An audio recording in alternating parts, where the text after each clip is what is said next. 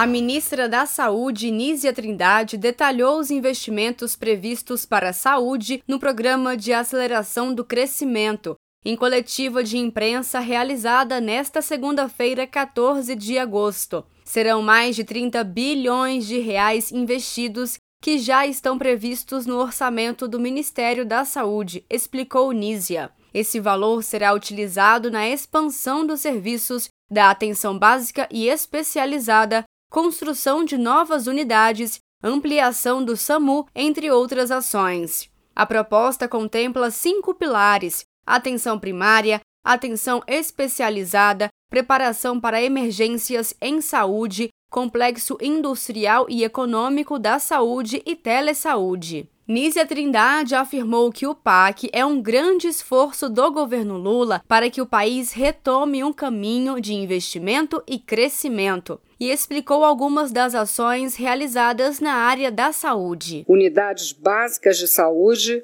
com a meta de construção de 3.600 unidades básicas, prioridade aos municípios mais pobres e também um destaque para a saúde indígena, saúde bucal. Né, nós lançamos o Brasil Sorridente, a ideia na linha de caminhar para a universalização do acesso né, a importantes serviços de saúde, né, estão caminhando nesse sentido a perspectiva de 360 unidades móveis, é, ação essa que se somará a várias outras ações estratégicas.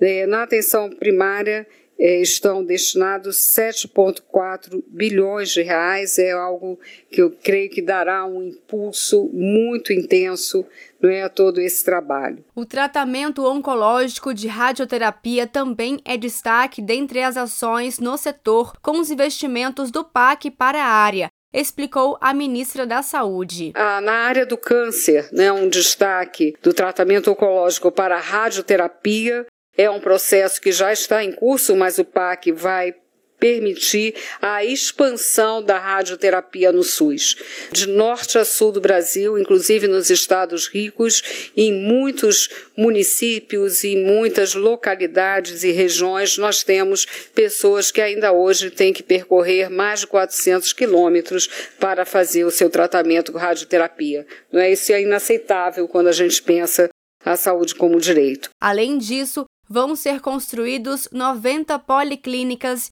15 obras estaduais e 60 maternidades e 90 centros de parto normal. Sobre a atenção às grávidas, Nízia destacou a necessidade do cuidado integral, ao lembrar que no Brasil a taxa de mortalidade materna dobrou. Nízia destacou ainda que a escolha das ações a serem realizadas são com base em dados e nas necessidades do país, e enfatizou que a hora de pensar a saúde das próximas gerações é agora. É que há claramente a ideia de superar grandes vazios assistenciais, ampliando a cobertura da atenção de modo a alcançar pelo menos 73% da população brasileira nestes quatro anos. Né? Esse esforço é, naturalmente esperamos né, que tenha continuidade. Da mesma forma, a saúde indígena né, um grande é, desafio colocado para o Brasil, né, e a pandemia e todas as ações, infelizmente, é, adotadas ou mesmo não adotadas né, no governo passado, reforçaram a gravidade desse enfrentamento, que vai além da crise Yanomami, que foi uma das primeiras ações, como vocês acompanharam, é, do governo. Outro destaque foi para o SAMU, o Serviço de Atendimento Móvel de Urgência, que completou 20 anos. A iniciativa é mais uma herança do governo Lula, que deu novo rumo à saúde pública nacional.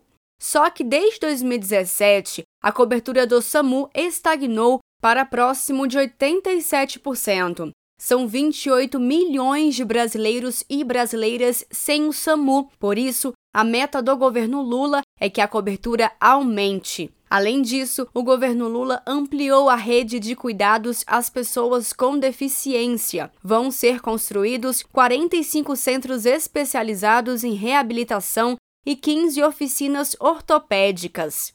De Brasília, Thaisa Vitória.